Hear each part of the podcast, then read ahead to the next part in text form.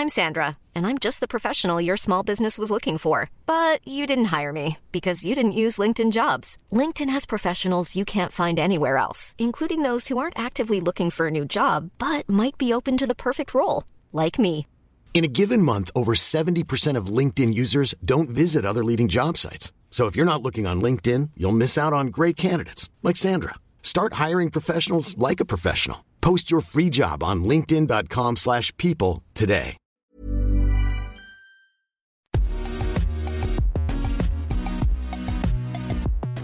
Bonjour à toutes et à tous, bienvenue dans Poulain Rafut. Ravi de vous retrouver pour l'épisode 6 de la saison 6 avec toujours accompagné de l'excellent journaliste au Midol, Midi Olympique, Arnaud Bordelais. Salut Arnaud. Salut Raph, bonjour à toutes, bonjour à tous. Poulain Rafut, vous le savez, c'est le podcast qui rafute le rugby au programme aujourd'hui, un programme 100% féminin. La raison, début de la Coupe du Monde féminine le 8 octobre prochain en Nouvelle-Zélande avec un match d'ouverture France-Afrique du Sud.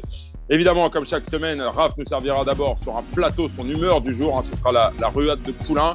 Dans la deuxième partie, nous aurons la chance de recevoir Marie Sampéré, ancienne internationale et nouvelle consultante de TF1, la chaîne de la Coupe du Monde de rugby féminin. On l'a dit, coup d'envoi le 8 octobre, tous devant vos écrans. Enfin, dans la troisième partie, place au débrief de l'interview euh, de notre invité façon Poulain Rafut. Voilà pour le programme. Je vous rappelle que ce podcast est toujours à retrouver sur toutes les bonnes plateformes d'écoute, hein, de Deezer à Spotify, en passant par Acast ou Apple Podcast. Surtout, abonnez-vous hein, pour ne rien rater de, la saison. Alors, vous êtes prêts? Poulain Rafut, saison 6, épisode 6, c'est parti.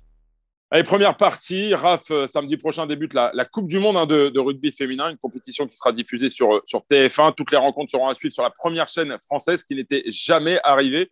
Une grande partie euh, des rencontres seront également à suivre sur l'application MyTF1.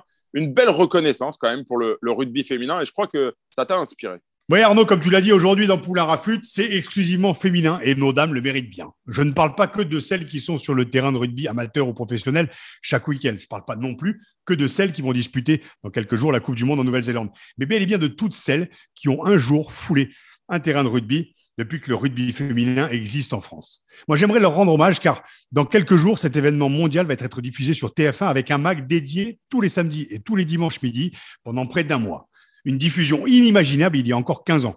Au début de notre cher millénaire, les femmes jouaient devant 400 personnes dans un stade comme Chalon-sur-Saône ou Saint-Pé-sur-Nivelle. Leur rugby balbutiait et surtout aucun moyen ne leur était alloué. La révolution féminine est en marche depuis et les résultats en équipe de France notamment n'ont fait que grandir. Le rugby féminin s'est imposé avec force et élégance, finesse et engagement et a explosé lors de la Coupe du Monde en France en 2014. Des stades pleins, des résultats et surtout un jeu agréable à voir jouer au moment même où l'équipe de France masculine traversait un no man's land de résultats avec, comme vous le savez bien, les conflits larvés entre les différentes institutions. Bref, aujourd'hui, notre rugby français se porte à merveille. Nos deux équipes de France sont dans le top 3 mondial et nos joueuses sont parties au bout du monde avec l'ambition de ramener la Coupe du Monde en France. Alors nous leur souhaitons le meilleur et le même parcours que les Français en 2011 avec une issue plus heureuse dans le même théâtre de l'Eden Park. Mesdames et messieurs, bonne Coupe du Monde à toutes et à tous. Allez, deuxième partie de Poulain Rafut. Aujourd'hui, on vous l'a dit, place aux femmes, un mag 100% féminin. Notre invité du jour n'est autre que Marie Sampéré, ancienne internationale euh, de rugby et euh, nouvelle consultante pour TF1 durant toute la durée de la Coupe du Monde. Salut Marie, d'abord un, grand merci d'avoir accepté euh, l'invitation de Raphaël. Salut Arnaud, salut Raph, merci beaucoup à tous les deux d'avoir pensé à moi. Oui, Marie, salut et ravi de te voir. D'abord, juste une petite précision, et je ne sais plus trop comment te présenter. Est-ce que tu es ancienne joueuse internationale? On le sait, fille d'un ancien grand joueur de rugby à 13 et à 15, sœur de Mathieu Bourré, ancien champion du monde des moins de 20 en 2006 et l'épouse de Lolo Sampéré, l'entraîneur du Stade français. Et tu aussi aujourd'hui, comme l'a dit Arnaud, consultante pour TF1 pour la Coupe du Monde de rugby féminine. Dis-moi, comment je dois te présenter? Je t'ai fait un petit portrait derrière, mais donne-moi deux, trois billes quand même. non, c'est important pour moi de de, penser à tous les hommes de ma vie, en fait, hein, parce que voilà, j'ai la chance d'avoir été coucounée, d'avoir grandi avec eux et, et j'assume pleinement ce rôle de petite fille d'eux, fille d'eux, sœur d'eux, épouse d'eux. Mais, euh, mais c'est super important pour moi d'être reconnue pour euh, la, femme et la joueuse que j'étais avec ma personnalité, mon caractère. Donc, euh, j'ai envie que tu me présentes comme Marie Sampéré, ancienne internationale et consultante de rugby. Voilà, tout simplement. Et... Eh bien, très bien, je pense que c'est ce que je vais faire, n'est-ce pas, Arnaud? Eh bien, justement, avant de poursuivre vos échanges, je vous propose, Raph, que tu nous livres le, portrait de, Marie. Euh, Sampéré, version féminine à la sauce Poulain Rafut, c'est maintenant. Oui, Arnaud, donc, bah, comme vous l'avez compris, pour nous parler de rugby, qui de mieux que Marie Sampéré, ancienne internationale française. Marie est depuis cinq ans maintenant consultante rugby, notamment sur Eurosport. Et on embrasse, comme je te le disais, Marie en off, on embrasse bien fort Jérôme Papin, qui nous a permis, toi comme moi, de devenir ben voilà, consultante et consultant sur Eurosport et maintenant sur TF1. Marie, tu es aussi coach professionnel de la performance et euh, tu seras dans quelques jours la consultante, la consultante rugby pour TF1. Et c'est une chance car bah, tu connais ton sujet un peu sur le bout des doigts. Alors maintenant, je ne vais pas te tutoyer, originaire de Perpignan. Marie Bourré-Sampéré est issue d'une famille rugby, mais surtout de rugby à 13 selon nos sources. Championne de France en 2004, 2005, 2006 et 2008. Elle est vice-championne d'Europe en 2007 et a évolué à l'USA 15 Toulouse. Elle compte aujourd'hui 12 sélections avec le 15 de France. Elle est surtout femme de Laurent Sampéré et mère de deux garçons. Et loin de moi l'idée de réduire Marie à son rôle de femme et de, oui, de femme d'eux, par contre, et j'ai pas envie de prendre les féministes dans la tronche. Non, juste la question que je me pose, moi, Marie, très simplement, et je vais te la poser aussi. Qu'est-ce qui est le plus difficile? Gagner quatre titres de championne de France ou élever deux garçons au sang catalan et vivre aux côtés d'un Perpignanais comme Lolo Sampéré? Je crois la deuxième chose. non, non, c'était génial. Euh, mes années à, Toulouse, j'ai ce titre de championne de France, c'est des super souvenirs. Mais, euh, mais, mais c'est vrai que voilà, le rugby, ça s'arrête un temps. Et la vraie vie, c'est d'être maman, c'est d'être épouse. Et, on n'est pas forcément préparé à, devenir maman. Donc, je dirais que c'est plus difficile d'élever des garçons euh, tout en restant aligné avec tes convictions. On, l'a dit, Marie, tu es ancienne internationale, donc devenue consultante. Tu vas officier durant toute la Coupe du Monde euh, sur TF1, une antenne qui diffuse donc pour la première fois de son histoire hein, euh, une Coupe du Monde de, rugby féminin. Est-ce que toi, qui jouais à, une époque où, le rugby féminin n'était pas encore euh, reconnu hein, comme aujourd'hui, est-ce que tu aurais pu imaginer un jour que l'équipe de France féminine soit diffusée sur TF1 avec un tel dispositif hein, Parce qu'il y aura évidemment les matchs, mais il y aura aussi les magazines, tu seras en plateau pour, pour commenter les, performances du, du, du 15 de France. Est-ce qu'un jour, tu aurais imaginé ça? Non, c'est sûr qu'à l'époque, j'aurais pas du tout imaginé ça parce que c'était vraiment. Euh, euh, le rugby féminin n'était pas du tout médiatisé. Euh, pourtant, l'équipe de France gagnait. Déjà, à l'époque, hein, dans les années 2000, il y avait pas mal de grands chelems. On battait les Anglaises assez facilement. pareil, sur les Coupes du Monde, c'était à chaque fois des, demi-finales, des places de troisième.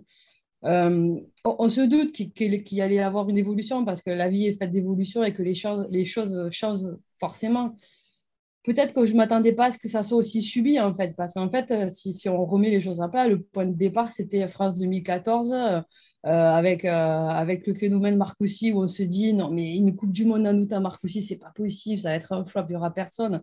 Au bout du premier match, les gens ils faisaient l'accueil, ils ne pouvaient plus rentrer dans Marcoussi parce que c'était sold out. on se souvient forcément de Jean Bouin, les phases finales, où c'était Jean Bouin, 20 000 personnes. Alors, je ne veux pas me faire des. Euh, jamais rempli. Je vais le faire à ta place. Jean-Paul n'a jamais été rempli depuis, Marie. Et ça, c'est la faute des entraîneurs du stade français, non? Non, non, mais il y a une masse de dingue dans, ce stade. Et, c'est vraiment là où, où, ça a basculé, où les filles ont, séduit les médias. Et, grâce à la médiatisation, ben, elles sont devenues euh, plus connues. Et puis, il y a eu ce phénomène aussi d'identification des jeunes filles euh, à des joueuses. Et ça a donné l'envie aussi à d'autres filles de franchir le pas, de jouer au rugby, parce que jusqu'à présent, on savait pas trop à quoi ça ressemblait une fille qui joue au rugby quoi. Le match d'ouverture euh, pour revenir sur la compétition, euh, il y a nombreuses de rencontres justement qui vont se jouer à l'Eden Park d'Auckland, un lieu quand même qui est mythique du rugby euh, mondial. Je le disais dans mon, petit portrait, non pas, mon portrait, mais dans mon, petit édito au début, que, euh, que on souhaite une meilleure issue à l'équipe de France féminine en espérant qu'elle soit en finale, à l'inverse de 2011 avec l'équipe de France masculine qui avait perdu contre la Nouvelle-Zélande justement. Moi, je voudrais avoir ton point de vue justement sur, t'en parles là, quelle évolution depuis que vous jouiez, vous, à Chalon-sur-Saône ou à Saint-Pé-sur-Nivelle devant 500 personnes? Alors bien sûr, le rugby évolue, quels ont été les ingrédients? Tu l'as dit, euh, la médiatisation. Il y a aussi l'équipe de France. J'ai parlé quand même du jeu de l'équipe de France qui plaît aujourd'hui, euh, qui, qui, est plus médiatisé. On se rend compte quand même que ben, ça joue au rugby et ça joue plutôt très très bien. Exactement, c'est un jeu de vitesse agréable à suivre, agréable à comprendre. Et si cette médiatisation pardon, est venue, c'est justement parce que le jeu était séduisant et qu'on s'est rendu compte que c'était aussi télégénique de, de, montrer du rugby féminin parce que voilà, il y a moins d'échanges de jeux au pied, on joue, plus euh, euh, les relances, on joue plus les, ballons de, récupération, on est plus dans, les passes, dans un, ballon vit, qui vit sans cesse avec de la vitesse. Il y a beaucoup de joueuses qui sont très talentueuses. Euh, les, les, filles qui font partie de la génération de l'équipe de France de maintenant, elles ont commencé au rugby plus tôt qu'à mon époque. Donc, techniquement, c'est parfait parce que ça, ça, ça, ça, joue rugby depuis petite. Donc, euh, c'est un des ingrédients de la médiatisation. Évidemment, quand on a des résultats, ben, c'est plus facile de, montrer. il y a eu aussi quand même une évolution au niveau des, des, contrats aussi pour les, pour les filles qui sont aussi semi-professionnelles. Il y a aussi un contrat qui peut être signé aussi avec la, la Fédération française de rugby, si je m'abuse. Donc euh, là aussi, ça évolue. Alors, à, des années-lumière, bien sûr, de ce que gagnent les hommes, mais on y vient. C'est un peu les problématiques sociétaux, hein. euh, mais on y vient, on y vient. Oui, on y vient. Ça a commencé avec les sétistes, les, l'équipe de France à 7 qui a voilà quand, le, quand le, le 7 est rentré dans le projet olympique en fait on s'est dit qu'il fallait commencer à mettre les moyens. Donc on a mis les moyens pour l'équipe de France à 7 on s'est rendu compte que ça marchait plutôt pas mal qu'on arrivait euh, les filles arrivaient à, à, trouver à, pardon à avoir un double projet. Et, donc on l'a appliqué euh, au 15 de France parce qu'on s'est rendu compte chez les, chez les sétistes ben, que ça avait complètement amélioré leur performance. C'est logique hein. quand tu as plus de temps pour t'entraîner ben forcément, après, tu es plus performante. Euh, et, c'est vrai que l'évolution de, de, performance du 15 de France est aussi due aux moyens mis en place euh, par la fédération et notamment ces contrats. Alors, je crois que c'est à 75% aujourd'hui. Euh, je crois que l'objectif, c'est de passer à 100%, c'est-à-dire qu'aujourd'hui, il y a des filles qui s'entraînent et sont à disposition de l'équipe de France à 75% de leur temps. Et les 15 autres, ben, c'est soit elles travaillent, soit elles sont étudiantes. Marie, parlons un peu de, ton statut à TF1 et notamment euh, ton rôle de consultante. Est-ce que tu peux nous, parler un peu du dispositif qui est mis en place? Parce que je crois qu'il va falloir se lever tôt quand même durant cette Coupe du Monde. Eh oui, il va falloir se lever tôt, tu l'as dit, ben, parce qu'il y a le décalage horaire. Hein. Donc voilà, on compte sur, euh, sur, euh, sur tout le monde pour, pour mettre les réveils. Donc ça va être des matchs avec le premier match qui est à 3h15, heure française. L'idée, c'est de diffuser tous les matchs. les gros matchs et les matchs de l'équipe de France, ils seront diffusés sur TF1. Il y aura, 14, 14 hein. matchs sur TF1, il me semble. Voilà. Et euh, les autres matchs, ils seront dispo en live et en replay sur l'appli MyTF1. Donc, euh, il y a vraiment la possibilité de voir toutes les équipes. Euh, et puis, le magazine, il aura lieu autour des matchs de l'équipe de France, les jours où, l'équipe de France joue. Donc, ça sera en général pour le petit-déj les, samedis matins. Voilà. Ça parfait. Avec les croissants, on aura Marie Sampéré et son sourire à l'antenne. Un bonheur, un bonheur. Petite question discrète, Marie. Est-ce que tu aurais euh, bah, rêvé avoir 20 ans de moins quand même et jouer au rugby aujourd'hui pour connaître un peu cet engouement populaire autour du, autour du rugby féminin Ou voilà, d'un autre côté, tu as, je l'ai quand même dit, 4 titres de champion de France, finaliste de Coupe d'Europe. Tu as quand même ta carrière derrière toi avec 12 sélections. Mais bon, c'est comme moi, j'arrête en 2005, les salaires ont explosé en 2007. Je me suis dit, putain, j'ai vu, voilà, le train est passé, quoi. Mais est-ce que pour toi, il n'y a pas de regret, quoi? J'en ai pas non plus, hein. Mais bon, la gamelle, elle est bonne aujourd'hui, quoi. Je parle au-delà du côté financier, quand même. Hein. Je vois ce jeu. Euh, oui, bien sûr. Dis-moi. C'est sûr que moi, ce que, ce que, je regrette le plus, c'est de ne pas avoir vécu de jouer dans un stade de 20 000 personnes quoi, qui poussent derrière toi. Savoir ce que c'est quoi, d'être transcendé par le public. Ça, voilà, quand tu l'as dit, on jouait devant 500 pelés. Bon, c'était génial parce que c'était des passionnés. Mais là, jouer dans des stades pleins, je pense que c'est quelque chose d'indescriptible à vivre. Et, et si je dois avoir un regret, ça serait celui-là, c'est sûr. Toi qui connais bien l'équipe de France, dis-nous quelles sont les, chances des Bleus de remporter la compétition. On va juste faire un petit retour euh, en arrière. Elles ont fait créer quelques exploits contre l'Angleterre, contre la Nouvelle-Zélande, comme quoi tout est possible. Mais on a aussi une nouvelle génération qui arrive. Donc, est-ce que tu penses qu'elles sont assez euh, rodées aujourd'hui à la victoire, sachant que derrière, il y a quand même les deux autres, je viens de le dire, la, Nouvelle-Zélande pardon, et l'Angleterre et la Nouvelle-Zélande chez elles. Donc, quelles sont un peu les chances de cette équipe de France féminine aujourd'hui? Oui, je pense que c'est un bon mix entre des joueuses d'expérience et, des jeunes joueuses qui sont talentueuses et qui n'ont pas la pression que les anciennes peuvent se mettre parce que voilà, elles connaissent trop bien ces, compétitions internationales où tu peux être un peu dépassé par, ces émotions. Et puis la jeune génération est passée par, l'équipe de France moins de 20 ou à 7 sur l'équipe de développement. Donc, elles ont l'habitude de, jouer des matchs, des matchs à haut niveau. Euh, aujourd'hui, si on regarde le, panorama du, euh, du, rugby international, tu l'as dit, il y a les Anglaises qui sont ultra favorites avec euh, euh, elles n'ont pas perdu depuis juillet 2018. Elles sont sur une série de 25 matchs euh, avec, euh, sans défaite. donc, c'est l'équipe à abattre, c'est sûr. Elles, sont vraiment favorites. Après, tu as les néo qui, jouent chez elles.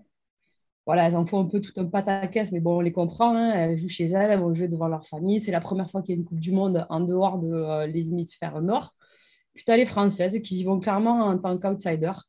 Et euh, je trouve que c'est un statut qui leur va bien parce qu'on sait qu'elles sont capables de tout.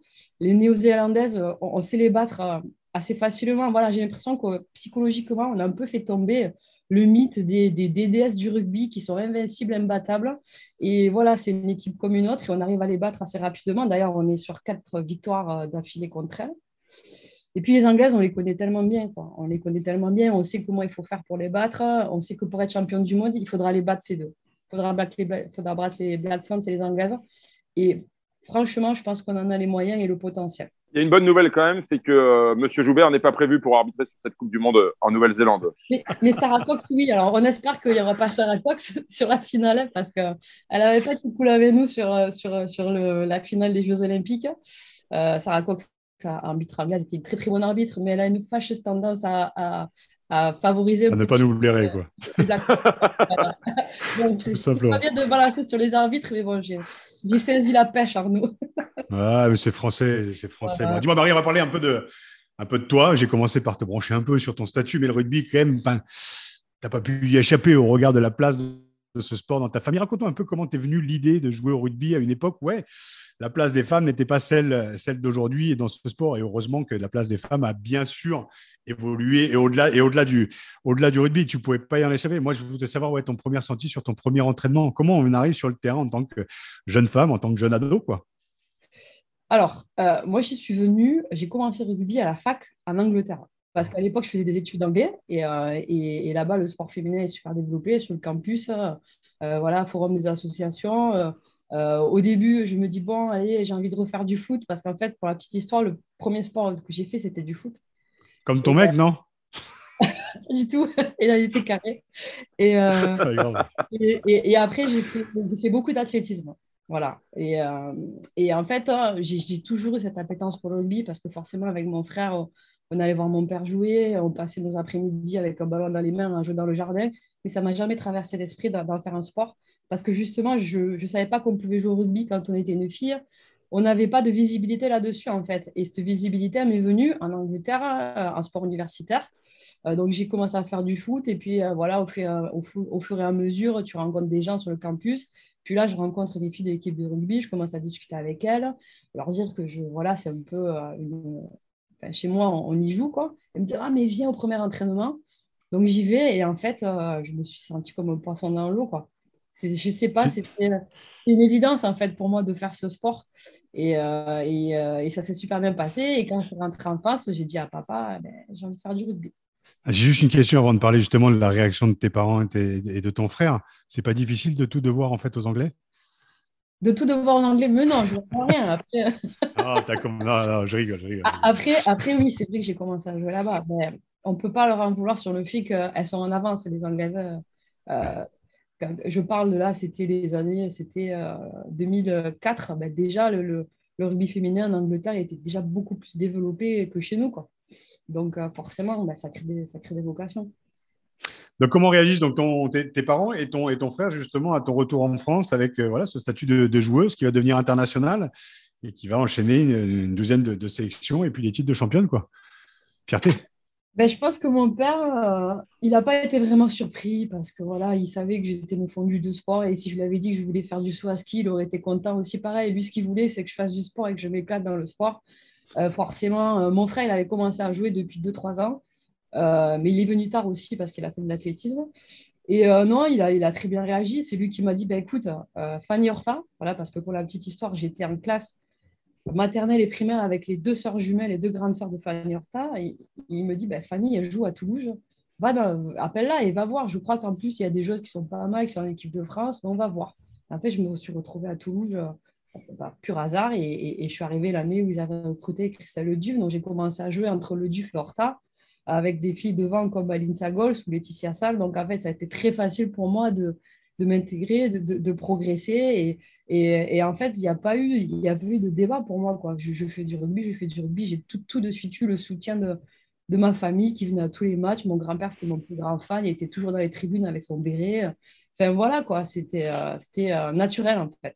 Est-ce que c'est aussi une façon d'exister, euh, Marie, parce que être fille d'eux, sœur d'eux, épouse d'eux, ça doit être fatigant parfois. Est-ce que c'est aussi. Euh, j'ai souvenir il y a quelques années avoir fait un, portrait de toi dans, dans Midi Olympique Magazine on avait titré Marie à tout prix.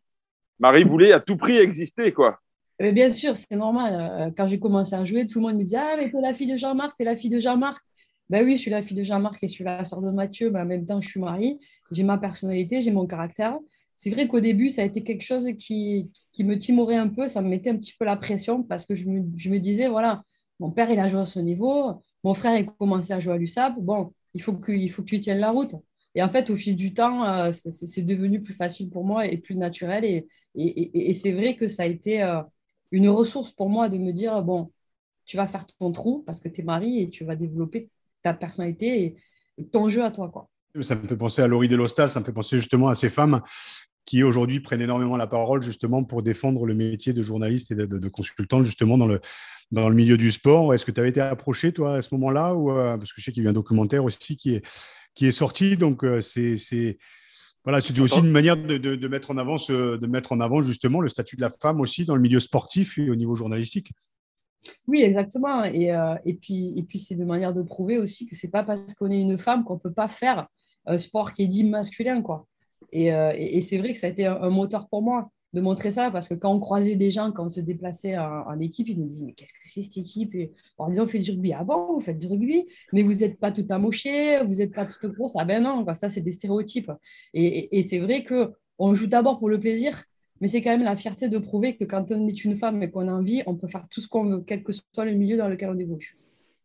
J'adore. Et, pour avoir échangé avec le papa de Marie, Jean-Marc Bourret, euh, il y a une grande, grande fierté de la part du papa, même s'il ne la verbalise pas, mais il y a une très, très grande fierté de, son père euh, de voir comment euh, sa fille évolue aujourd'hui dans, le monde du rugby. Euh, une dernière question, Raph, peut-être pour Marie? Bah, J'en ai deux, en fait, deux dernières. La première, c'est de me dire comment, comment ton, ton mec, justement, Laurent, Laurent Sampère, qui, je le rappelle, est entraîneur du Stade français avec Gonzalo Quesada, Julien Arias et encore Paul Gustave. Comment ils vivent, comment ils vivent ton, ton exposition médiatique? Est-ce que, voilà, pendant quelques semaines, quand même, ça va être un peu toi la star à la, à la piole, quand même, non? De Lolo, on embrasse bien sûr. Hein.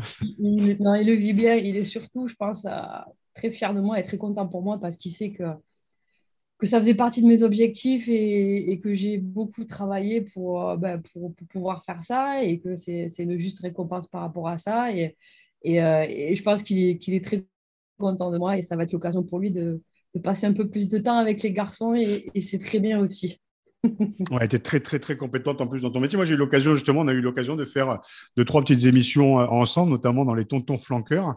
Euh, dernière question, Marie, je le disais dans ton portrait, tu es aussi coach professionnel. Donc, est-ce qu'il y a, est-ce que tu penses justement au métier, de, au métier de coach, de prendre une équipe aussi un de ces jours, au sortir de, de cette Coupe du Monde? Tu parlais d'appétence. Alors, ce mot-là, je l'adore, l'appétence, j'adore. Et je sens que tu vas, à mon avis, on va l'entendre sur TF1 pendant quelques semaines, appétence. Hein, Marie?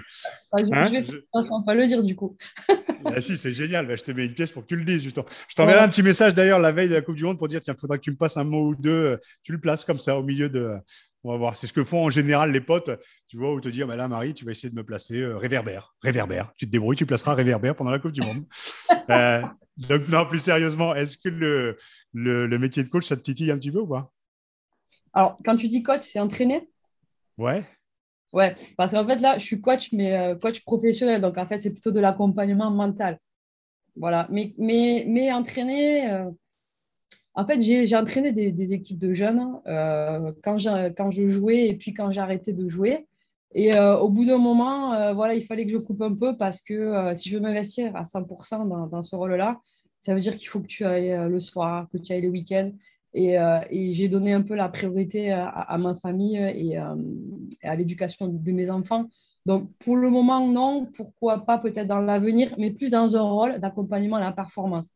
Plutôt le rôle de quelqu'un de consultant extérieur qui vient euh, pour essayer bah, d'accompagner les joueurs ou les joueuses sur la dimension mentale euh, que peut avoir le rugby quoi, et le sport de haut niveau. Tu, tu, me, tu me mets une pièce. Ça fait dix ans que le coaching mental, pour moi, doit être la révolution du rugby et du sport français, euh, homme-femme, handicap. Enfin, voilà, je mets tout le monde dans le même panier. Mais oui, vulgairement, messieurs, dans le rugby, arrivons justement, tentons d'essayer de penser autrement vulgairement qu'avec nos couilles, nos muscles et nos cœurs, et en mettant un peu de tête, on peut être encore plus performant, j'en suis persuadé. Donc, euh, et encore, et je, suis ravi de pouvoir de voir qu'en fait, que ce soit encore une femme qui en parle, parce que l'aspect psychologique, euh, c'est souvent, c'est souvent, on dit c'est féminin, donc une faiblesse, alors que pour moi c'est une force. Mais quand on parle au masculin, quand on parle aux hommes, c'est ça va, on va pas en plus euh, commencer à réfléchir autrement qu'avec ce que je viens de citer. Et je suis ravi justement parce que j'ai trouvé une alliée, encore une de plus, et on est de plus en plus nombreux à penser que ça peut être la révolution dans le sport en France.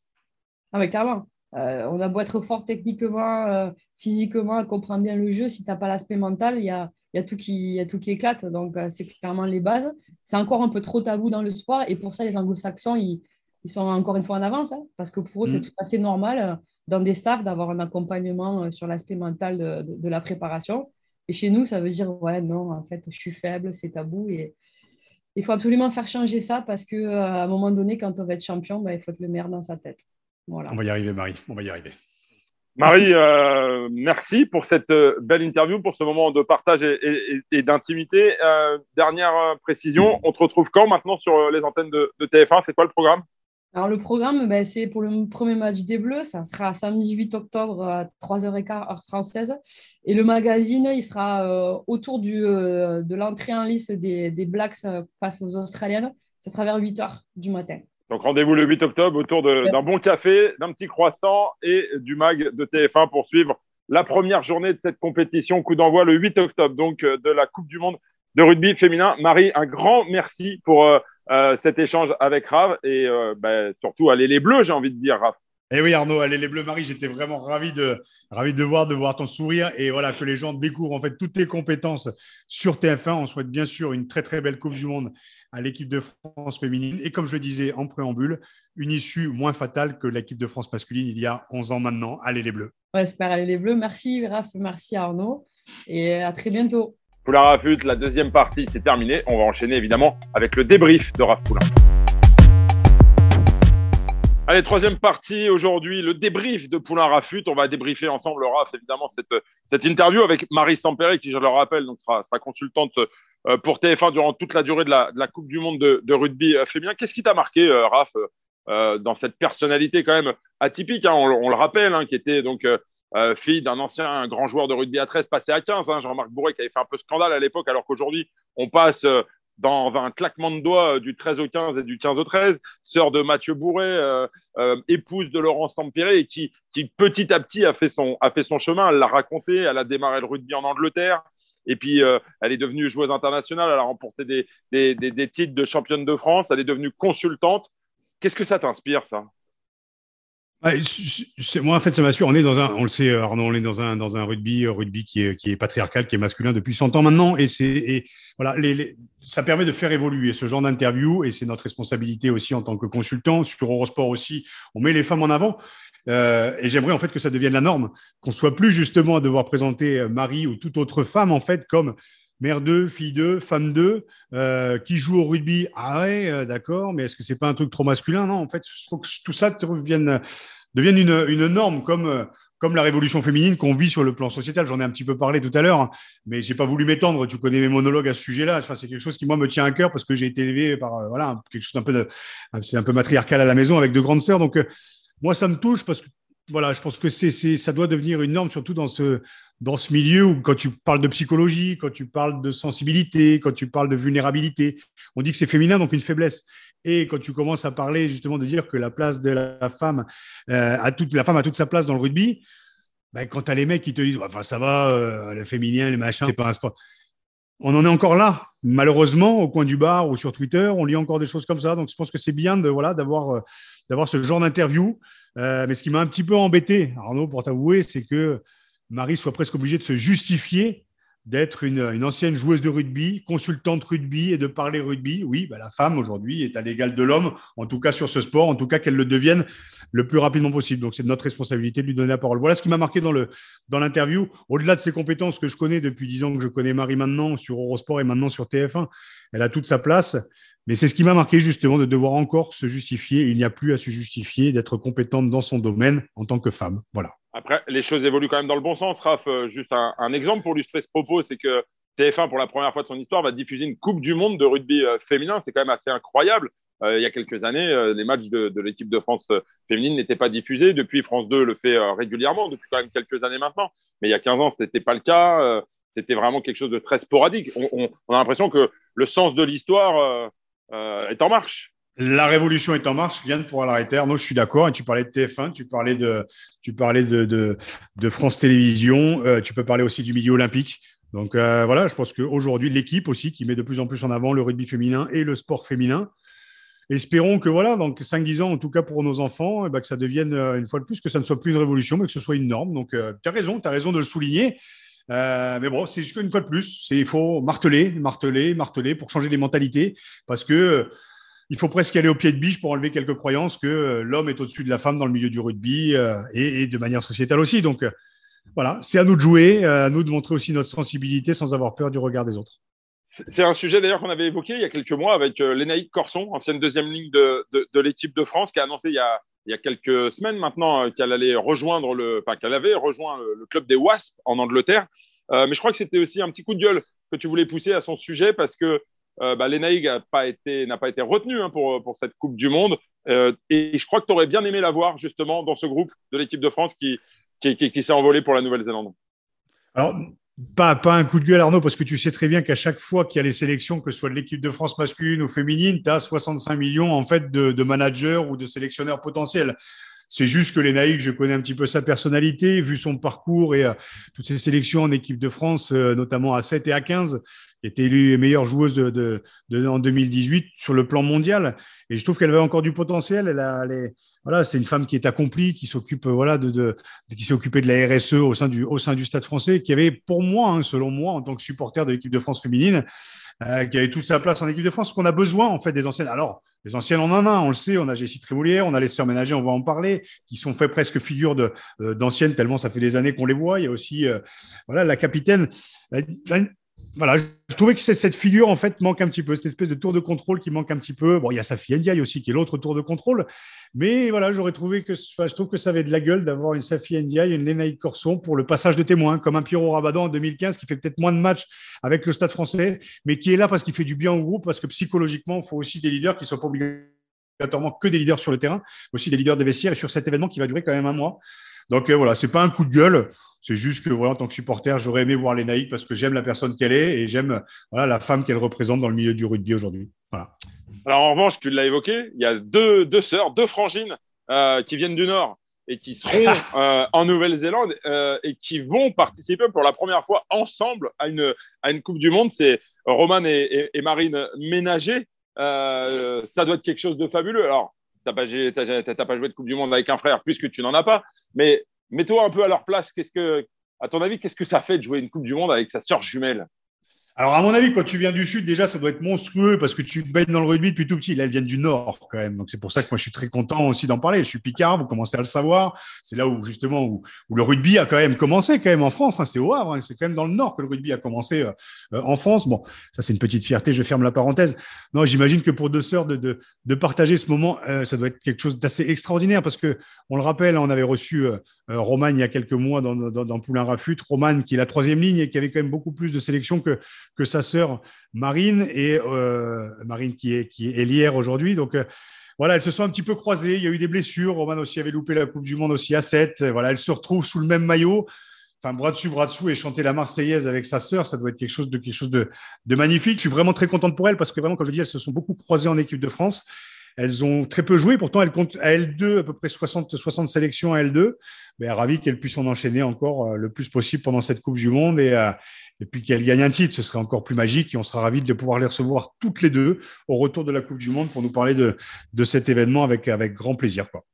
Ben, c'est tout le mal qu'on souhaite évidemment euh, aux sœurs ménagers et au 15 de France euh, féminin. On le rappelle, un coup d'envoi donc euh, de cette Coupe du Monde, ce sera le, 8 octobre avec ce match d'ouverture entre l'équipe de France et l'Afrique du Sud. L'équipe de France qui affrontera ensuite l'Angleterre et les Fidji. on espère évidemment retrouver l'équipe de France en, phase finale. On coup d'envoi donc 3h15 du matin hein, pour ceux qui vont se lever tôt. Rendez-vous avec un petit, un petit café, un petit croissant, on l'a dit. Ce sera donc sur TF1. Raph, un grand merci pour ce 100% féminin. Euh, on espère que évidemment cette équipe de France va aller le plus loin possible. Absolument, merci Arnaud d'avoir bien bien distribué les, questions. J'ai trouvé que cette émission était euh, passionnante, comme peuvent l'être nos femmes. Donc, euh, ravi d'avoir passé ce moment avec toi, avec Sébastien aussi, qui est à la réalisation. On en parle peu, mais il y a Seb à la réalisation. Voilà, et on se retrouve, ben, nous, la semaine prochaine. Très bonne Coupe du Monde à toutes et à tous. Soyez devant vos écrans. Et, et on va passer, je pense, de très très bons moments autour d'un bon café. Nous, on se retrouve la semaine prochaine. Salut. Merci Raph. Pour la Rafute, c'est terminé. On se retrouve la semaine prochaine, toujours avec le sourire.